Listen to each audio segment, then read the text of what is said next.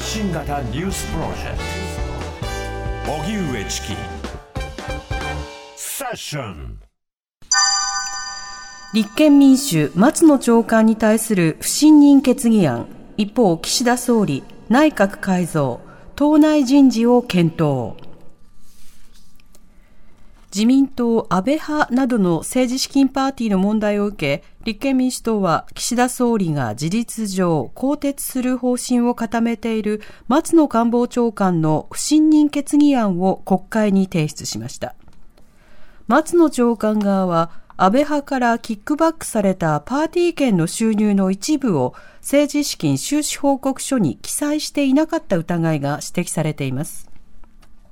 一方、岸田総理は安倍派の政務三役全員を交代させる案も含め、今週中にも事実上の内閣改造と党の役員人事を行うことを検討しています。安倍派に所属する閣僚、副大臣、政務官全員を交代させる案が浮上していますが、政府関係者によりますと、まだ最終判断していないということです。こうした中、キックバックの不記載疑惑が出ている自民党安倍派の橋本聖子議員が取材に応じ、叱るべき時に説明責任を果たしたいと答えました。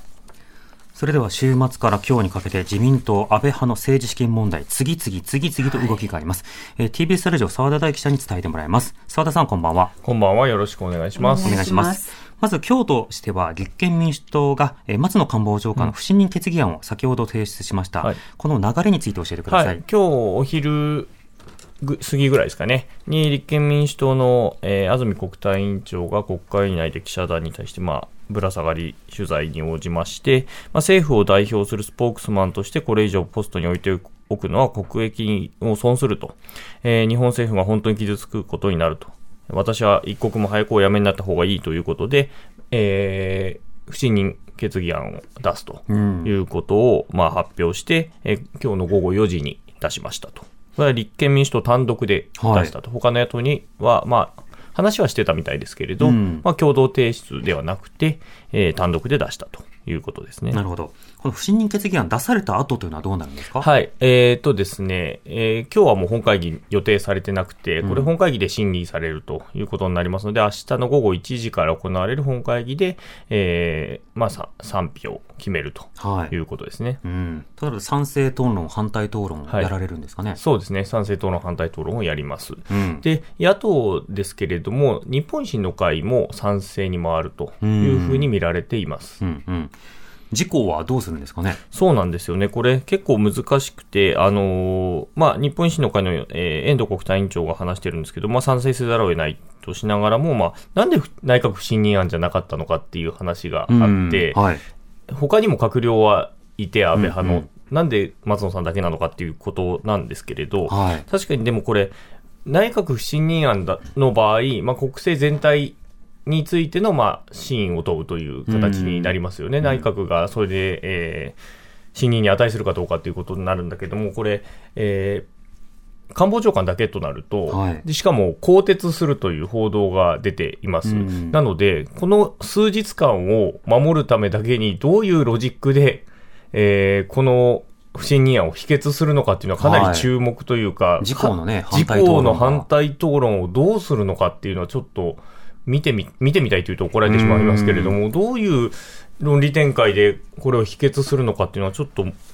確かに注目なんですよね、うん、今まであの内閣不信任決議などが出された際には、はい、自民党、公明党など与党から、うん、まあ、割と勇ましい政権用語が見て、はい、見れて、まあ、こんなにいいことしてるし、はい、こんなに成果がある、それに対して野党はピーチクパーチクみたいなことを言うじゃないですか、今回、その元気あるんですかね？うんだから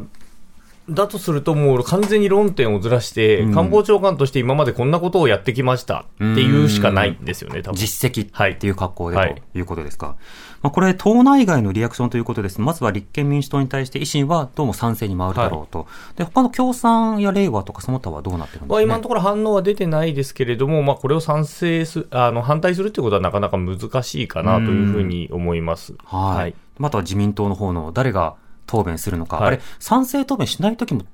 ある討論しないときありますね。はい。はい、あのあたりもさじ加減どうなるかですよね。そうですね。まあ、立たないっていう可能性もなくはないですけれど、まあ、さすがにそういうわけにはいかないんじゃないかなというふうには思いますけど。黙殺で数で潰すっていうのはできなくはないんですが。できなくはないですね。それを見てますからね。まあ、国民は見ますね。はい。これさらに橋本聖子元オリンピック・パラリンピック担当大臣にもキックバック不記載疑惑ということになっていますけれども、はい、これらの動き、まあ、続々と出てきましたが、この週末の動きいかがでしょうか？はい、あのー、まあ、週末、まあ、先週の時点でその松野官房長官に、まあ、1000万以上という話が出て、まあ、その他にも複数の議員に対して、えー、キックバックが行われ、それが不記載になっていて、事実上裏金になっているという報道がありました。で、週末からもう、あの、まあ、金曜の NHK ニュースからだったと思いますけれどまあ、世耕参院幹事長であるとか、まあ、西村経産大臣、えー、萩生田政調会長など、はい、まあ、あの、五人衆と呼ばれている、えー、あとは高木国対委員長ですね、うん、えー、五人衆と呼ばれている、えー、安倍派の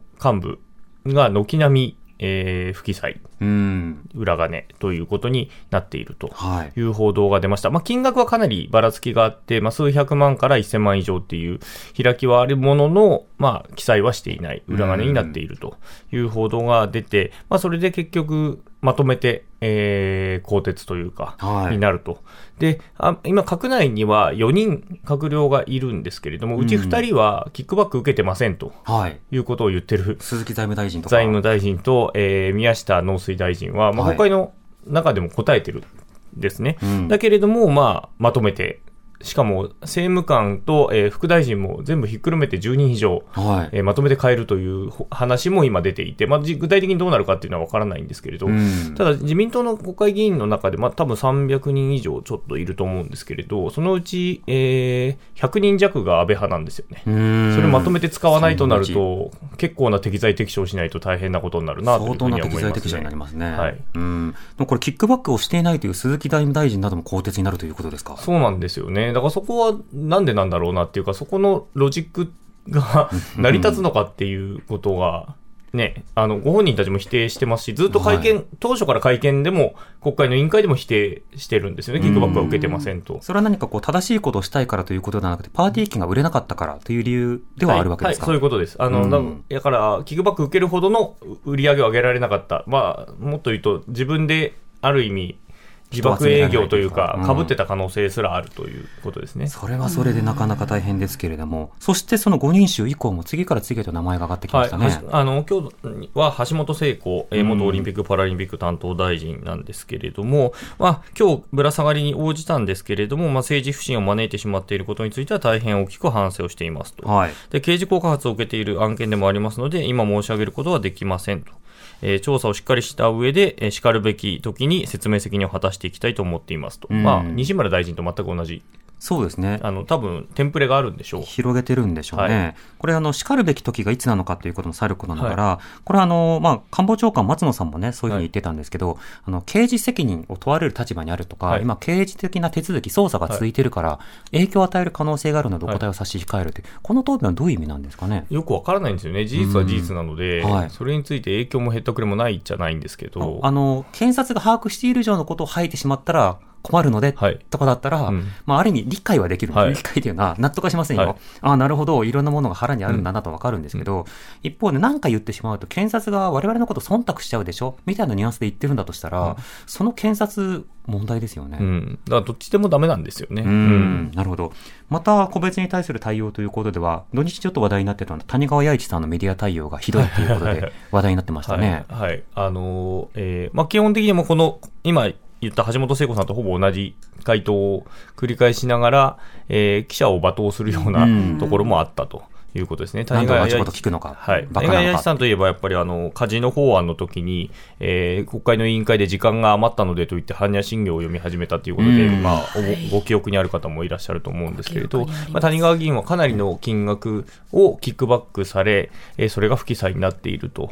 見られていまして、まあ、この方もどうなるかというところですね。そうですね。個人的には谷川弥一さんといえば、安倍政権発足第2次の時の、えー、2012年、うん、えー、文科副大臣に就任した際に、えー、各学校に怖い先生を配置することによって、いじめ対策をしようっていうふうな発言をして、まあ、私ブチギレみたいな、そうした記憶があるんですけど、はい、どこに適材なのかなって思った記憶はあります。はいさて、岸田政権はこれに対してどう対応していくんでしょうか？はい。あの、早、えっ、ー、と、今週の水曜日、えー、あさってにが、えー、国会の一応会期末ということになっています。で、まあ、不信任決議は、まあ、松野さんだけじゃなくて、内閣とかが出てこなければ、まあ、予定通り13日に終わると。で、終わった後に、えー、内閣改造と、えー、党役員人事にどうも着手するんじゃないかと見られています。はい、で、萩生田政調会長なんですけれども、来年度予算案が決まった段階で、うん、あの党内での手続きが終わった段階で交代と見られてたんですけれども、はい、今日夕方に記者団の取材に、えー、対して、まあ、あの、閣僚と副大臣、政務官が変わるというタイミングで、まあ、政調会長としての責任もある、あの、それがないというは言えないということを、あの、話してまして、うん、で、出処進退について、あの、人事については、まあ、あの、総理の事項なんだけれども、まあ、出処進退については自分で判断したいという趣旨の発言をしていて、はい、あこの役員人事が役員人事、そして閣僚の人事があるタイミングでどうも辞任するんじゃないかということをまあ示唆したということですね。なるほど。これ今後の国会の、まあ、残りもう1か月もないですけれども、はい、法案などに対する影響などはどうなんでしょうか？えっ、ー、と、今も残ってる法案が2つぐらいしかなくて、参議院で国立大学法人法。法人法と、うん、あと、えー、あれですかね、えっ、ー、と、被害,、えー、被害者対策の、えー、旧統一教会のあの、例の救済法救済法とされる法律の、うんえー、財産保全のための、ね、はい、財産保全の、まあ、事実上財産保全ではないんですけれど。そうですね、立憲と維新の案が蹴られて、はい、蹴られて。財産を、えー、報告を受けますよという法律ですね。ああとは、あの、法、えっ、ー、と、訴訟をえー、進めやすくしますよという。法テラスで頑張れ法案ですね。はい。っていうものなんですけれども、それが明日、えー、採決に多分なるので、まあ、その二つが残っているという状態ですね。なるほど。これは採決進むんでしょうか？えっ、と、だから、明日次第なんですけれど、まあ、内閣不信任案とかが出なければ、多分、えっ、と、所管大臣が違うので、えー、官房長官案件じゃないんですね。これ、法務、はいそれぞれの会ですからね、はい。なので、例えば小泉大臣とかに出されてれば、これ全部止まるんですけれど、うん、そうではないので、まあ、粛々と採決はされるんだろうなというふうには思いますね。うんこれ、岸田派や岸田さんの周辺としては、はい、やっぱり安倍派の影響がいろいろあって、はい、なんで岸田派がそれの尻拭いなんだっていう不満が聞こえてきたりするんでしょうかね。どうなんでしょうね。まああまりその直接的にはないんですけれど、うん、ただまあ、見方としては、最大派閥が安倍派なんですよね。なので、まあ、で、事実上、まあ、第2、第3、第4派閥の、まあ、だから麻生派、岸田派、茂木派は、まあ、無風といえば無風なので、自分たちの派閥に関して言えば。はい、なので、まあ、粛々と、こう、えー、最大派閥が崩れていくのを見るみたいな形ですよね。だから、党内でのパワーバランスが明らかに変わるわけですよね。はい。派閥がどうなるのかっていうこともさることながら、うん、あの、今野党の方は一部ね、もうこれ法改正の議論しようと。うん、パーティーとかそうしたのことについても、一定程度の規制とか、ルール化とか、上限の金額を抱えるとか、はい、まあ、ちゃんとしようっていう議論も出てきてる、きてるので、それに他の派閥も含めて自民党が乗るかどうかですよね。そうですね。あの、政治資金パーティーは多分共産党以外はほぼやってるですね。なので、それをどうするかっていうのは、利害関係は本当にみんなある話なので、はい、そこを本当に詰める話になるのか、選挙制度とかって本当にいつもそうなんですけれども、時間がかかるというか、利益を得る人と、えー、損をする人が出てくるということなので、うん。はい、そこについて詰めるって話が出てくるかどうかっていう、今のところ全く、えー、その委員会レベルというか、議員運営委員会の話としても出てない状態なので、それが出てくるかどうか、まあ、これ、通常国会以降の話になってくるとは思いますけど、ね、そうですね、来年1月以降、具体的な改善というのが、法案などでレベルとして出てくるのか見たいと思います。澤、はい、田さん、ありがとうございました。はい、失礼しました。ありがとうございました。澤田大樹記者でした。発信型ニュースプロジェクト。荻上チキセッションデイリーニュースセッション、はい、今日は国会で参議院本会議が行われています。はい。いました。ということで、音声を聞きながら論点チェックをしていきたいと思います。今日はいろんな政策について聞かれてはいるんですけれども、各党冒頭で政治資金パーティーの疑惑、裏金疑惑について追及しています。各政党がどういった質問をしているのか、政権の答えどうなのか、このあたり聞いていきたいと思います。まずは立憲民主党、徳永エリ議員の質問です。立憲民主・社民の徳永エリです。ただいま議題となりました令和4年度決算について、会派を代表して質問させていただきますが、その前に、安倍派清和政策研究会をはじめとする自民党5派閥の政治資金パーティーの収支をめぐる疑惑、裏金パーティー事件について問わなければなりません。安倍派のキックバックの総額が直近5年間で数億円に上ることが関係者の話で明らかになったということです。次々と安倍派の議員の名前が報じられていますが、1人で5000万円を超えるキックバックを受け取ったとされる議員の名前も挙がっています。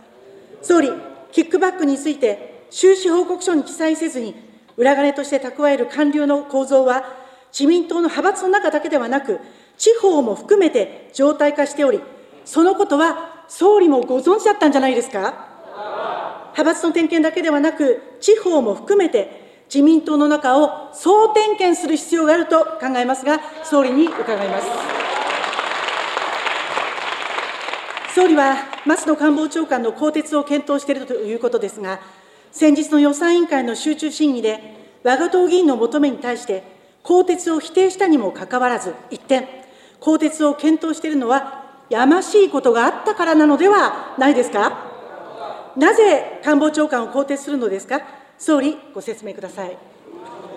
また、西村経産大臣、萩生田政調会長、高木国対委員長、世耕参議院幹事長など、安倍派の主要な閣僚や党役員にも疑惑が浮上しており、総理は内閣改造や党の役員人事を交代することを検討しているということですが、疑惑は安倍派だけではありません。もう内閣総辞職は避けられないところまで来ているのではないでしょうか。場合によっては、総理の辞任も避けられないのではないですか。総理のお考えを伺います。えー、徳永エリ議員に、えー、お答えいたします。えー、自民党の各政策集団の、まあ、関係政治団体の政治資金パーティーに関わる政治資金収支報告書の記載等に関して、お尋ねがありました。自民党の各政策集団の関係政治団体の政治資金パーティーについては、さまざまな指摘がなされ、その結果として国民の政治に対する信頼が揺らぎ、自民党全体に対しても厳しい目が向けられていることを承知しており、党としても強い危機感を持って、しっかりと対応してまいります。現在、関係する政治団体における事実確認等が行われており、また、政治団体の政治資金パーティーに関して告発がなされているものと承知をしております。自民党の地方組織についても、適切な対応を指示しているところですが、いずれにせよ、今後、事態が明らかになっていく状況を踏まえつつ、問題の原因や課題等を把握しながら、国民の信頼回復の観点から必要な対応を行ってまいります。立憲民主党徳永エリ議員と岸田総理とのやり取りでした。はい。えー、続いて日本維新の会、串田誠一議員の質問なんですが、この質問に対して答えるパートはありませんので、その質問パートだけお聞きください。はい、日本維新の会の串田誠一です。私は会派を代表して、令和4年度決算について総理に質問いたします。冒頭に一言意見を申し上げます。社会に波紋を広げている政治と金の問題は、疑惑が政権の中枢に達しています。キックバックによる裏金作りが事実であれば、脱税に当たりうる犯罪行為であり、訂正で済まされるミスではありません。一方で、疑惑の張本人を含む政府は追及に対して、答弁を差し控えるの繰り返しで、ことの深刻さを理解されていないのではないでしょうか。自らの身を細かく正すことすらできない政治家に、大きな改革など望むべくもありません。企業団体献金の完全廃止、パーティー券ルールの厳格化、文通費の情報公開、日本維新の会は大きな改革への一歩として、これらの身を切る改革を求め続けます。はい。ここではあの意見表明みたいな格好で聞かれたような気がするんですけれども、まあ、これに対する、え回答というのはありませんでした。うん、で、続いてですね、日本共産党、倉林明子議員の質問と岸田総理の答え聞いてください。はい、冒頭、政治資金パーティーをめぐる裏金疑惑について質問します。昨年11月の新聞赤旗日曜版の報道に端を発し、岸田政権中枢を直撃する底なしの疑惑となっています。松野官房長官、そして西村経産大臣、キックバックを受けながら、収支報告書に記載していないという報道は事実ですか？政府の立場とか、精査中、捜査中などと繰り返し、説明を拒否する姿に、国民は怒っています。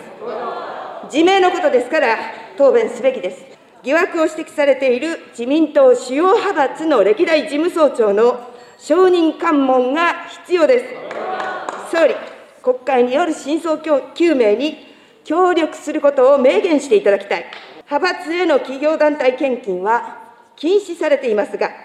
派閥パーティー券の大半は企業、団体が購入しており、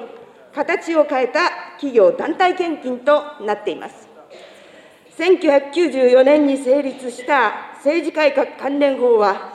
企業、団体献金については、廃止の方向に踏み切るとしながら、政党支部への献金、政治資金パーティーという2つの抜け道を作り、温存してきたことが、今日の事態を招きました。総理、パーティー券購入を含む企業団体からの政治献金を全面的に禁止禁止することに踏み切るべきではありませんか。我が党はそのための法案を参院に提出いたしました。倉林明子議員にお答えいたします。承認喚問については、国会でお決めいただくことではありますが、現在、関係する政治団体における事実関係等が行われており、また政治団体の政治資金パーティーに関して告発がなされているものと承知をしています。今後、事態が明らかになっていく状況を踏まえつつ、問題の原因や課題等を把握しながら、国民の信頼回復の観点から適切な対応を行ってまいります。そして、企業団体献金についてお尋ねがありました。企業団体献金については、長年の議論を経て、現在は政党や政治資金団体に対するもののみが認められており、政党等がその受け取りを行うこと自体が不適切なものとは考えておりません。政治資金パーティーにかかる収入は、ま寄付とは性質が異なるものと考えておりますが、いずれにせよ民主主義のコストをどのように負担していくかという観点から、各党各会において十分ご議論いただくべきものであると考えております。えー、日本共産党、倉林明子議員の質問と岸田総理の答えを聞いていただきました。はい、まあ、どれに対しても、あの、今、えー、調査中ということと、まあ、告発を受けているということと、まあ、これから説明していくという、まあ、こうしたパッケージで回答するということでした。ただ、これまでもいろんな異論が出てきた際には、丁寧に説明するっていう言葉で応答してきた岸田政権ですけれども、丁寧な説明というのはこれまでは十分になされてこなかったわけですけど、今回がなされるとは私も信じられない状況がまずはありますよね。で、加えてその説明をすれば人々が納得してくれるというわけでは当然ないというのも押さえておかなくてはいけません。そしてもう一つこの間、閣僚クラスからの説明の中でしばしば繰り返されるのが、適切な時期があったら説明責任を果たしたいという言葉なんですね。ただこれ、あの、どういったものを適切な時期だっていうふうに言うのかというと、おそらく検察がどこまで掴んでるのかっていうことを把握したぐらいっていうものを適切な時期だと捉えていると思うんです。要は、ディフェンスラインがはっきりしてから、それ以上のことは説明したくないっていう、最低限のラインというものを確認するまで、まだちょっと弾が出揃ってない。だから余計なことは言わないでおきたいっていう、そうした議員たちの本音というのが透けて見えますよね。しかしながら、今回は具体的などういった状況があったのかということの調査と、加えて具体的にどうやって立法で対処すべきなのかという議論、これはセットで行わなくてはいけないということは忘れてはなりません。